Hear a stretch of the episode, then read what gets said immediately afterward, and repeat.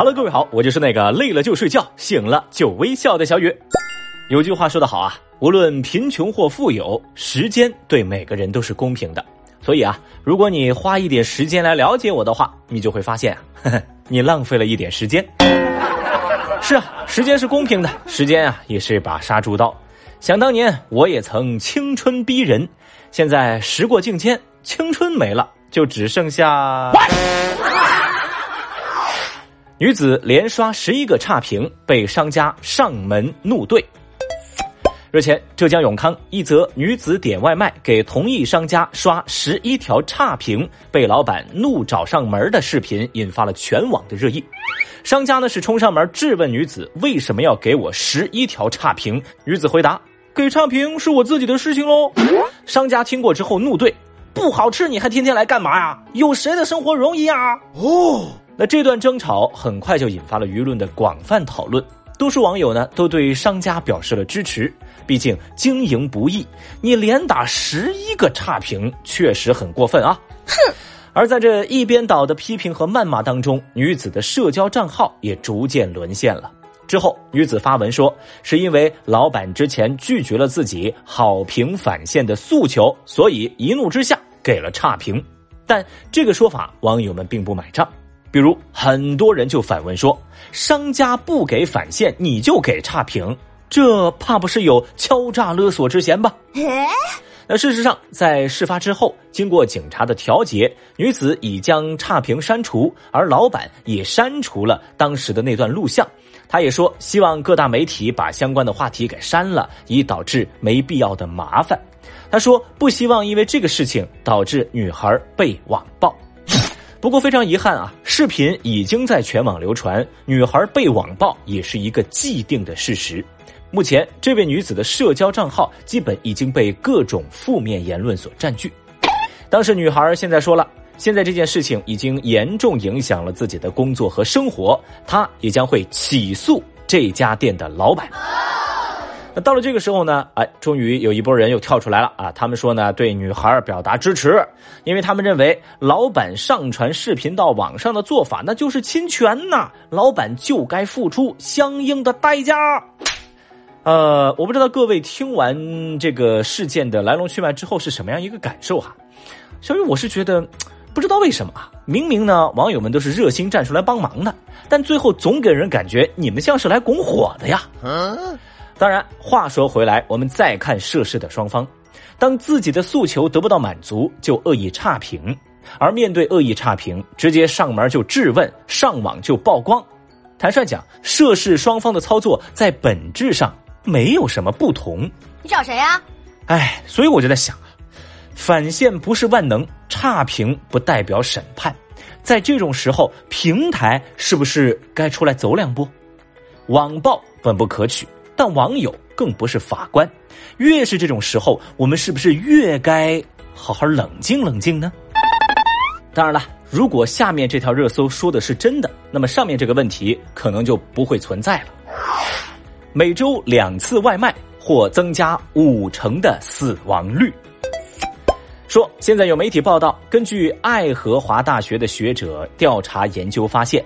拥有每周两次或两次以上在外就餐习惯的人呢，他们的全因死亡率会上涨到百分之四十九，癌症死亡率会上涨百分之六十七。哦，更有调查称，超五成男性每周点三次以上的外卖。倘若外出就餐者的经济情况较为拮据，则经常选择低价餐饮的饮食习惯，这会使得他们的全因死亡率从百分之四十九上升至百分之一百零四。报告还强调，由于第三方饮食为了追求口感，往往是高油高糖荤素搭配不合理，而且食物的质量还不能保证，所以在家做饭。会对身体健康有益。总的来说，这条新闻的核心思想就是吃外卖必死。说实话啊，看到这项研究的时候，小雨我一度以为新闻里面说的研究者是我爸妈呀！啊，这条理论他们早就在告诉我了。你咋一整这事呢？对此，有网友就表示说：“哎呀，这个有什么难的嘛？其实我也有研究的啦，比如不吃饭死亡率高达百分之百。”没错，这条新闻的内在逻辑，说实话有点可笑。你说啊，呃，你这项研究对食品安全的事情只字不提，就让外卖来背锅，哎，多少还是有点过分的。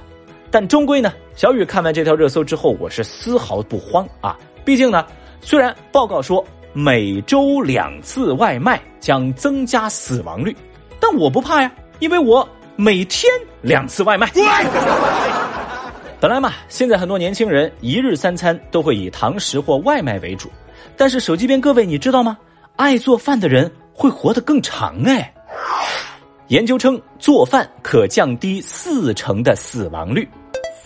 日前，新加坡的研究人员在《公共健康营养》杂志上的一篇论文就指出说，爱做饭的人寿命可能会更长。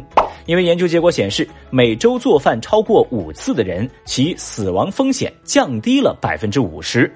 在排除了经济、健康意识、食材选择等因素之后，那么研究人员发现，做饭仍然可以降低百分之四十一的全因死亡概率。哦，另外研究发现，与不做饭的人相比，做饭的人能显著降低死亡率，而且是做饭的频率越高，死亡的风险就越低。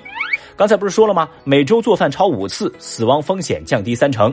另外，这个调查还有一个特别有意思的结论，说男性在家做饭的频率高，其好处要比女性做饭要更多。太厉害啦！也不知道为什么啊，可能是这届网友确实太难带了。跟上面那条热搜一样，面对这些研究结论，大部分网友是不为所动的。这高赞热评第一就是这么说的，人家说了。谁爱做饭谁做去，反正我就是不做。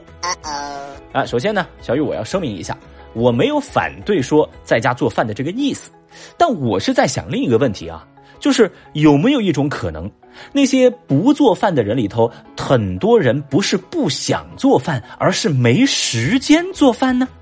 哎，话说啊，到底是做饭的时间延长了人的寿命，还是说有时间做饭？延长了人的寿命呢？对于这个问题，您又怎么看呢？这里的水很深。说起来啊，怎么延长寿命，小雨我不知道，但我知道，只要一直上班，肯定是活不长久的。上海八零后夫妻攒三百万决定退休。最近，上海本地一对八零后的夫妻存款到三百万之后，决定双双退休。这个话题啊，就引发大家的热烈讨论。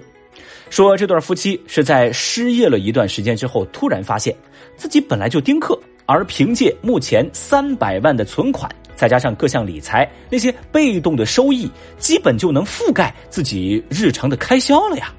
而且他们具体算了一下，每个月理财收入一万块，预计这三百万能够用到大概七十岁的样子。Good。那既然如此，为什么不好好享受自由呢？于是，在今年二月，两口子决定。退休了，关键呢，这个决定也得到了他们双方父母的支持。那这对夫妻的决定啊，在很多网友看来，呃，觉得又胆大又羡慕。当然，也有更多人替他们感到担忧。有人认为说啊，攒够了足够的钱，能安享晚年，挺好的。但更多人觉得，这可能是这对夫妻的一时冲动。比如一个经典问题：当三百万的存款开始减少。他们将会面临无法维持生活的困境啊！有人就说了嘛，啊，抛开通胀的原因，理财收益如果变低该怎么办？上海三百万不生孩子也不够啊！不会吧？还有网友则表示，三百万，哎，如果不生病，应该能够花到七十岁的噻。啊，那么现在啊，他们已经退休了吗？不是，实际情况又是如何呢？我们看看他们现在的状态。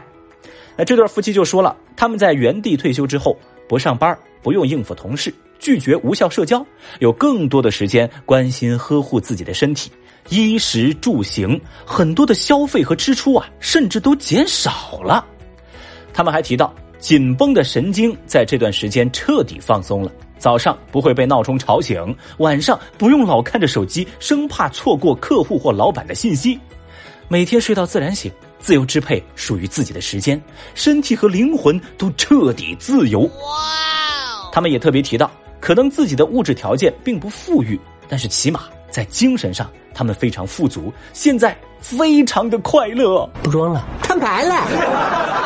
好家伙，年纪轻轻就走上了提前退休的道路，小雨我真是实名羡慕了呀。而对于这对夫妻的决定和目前的生活状态，很多人也展开了热烈的讨论。比如，大家都在关心，这个存款要存多少才有安全感，才能达到他们这样的状态呢？话说，正在听节目的您怎么看这事儿呢？您觉得存款有多少才有安全感呢？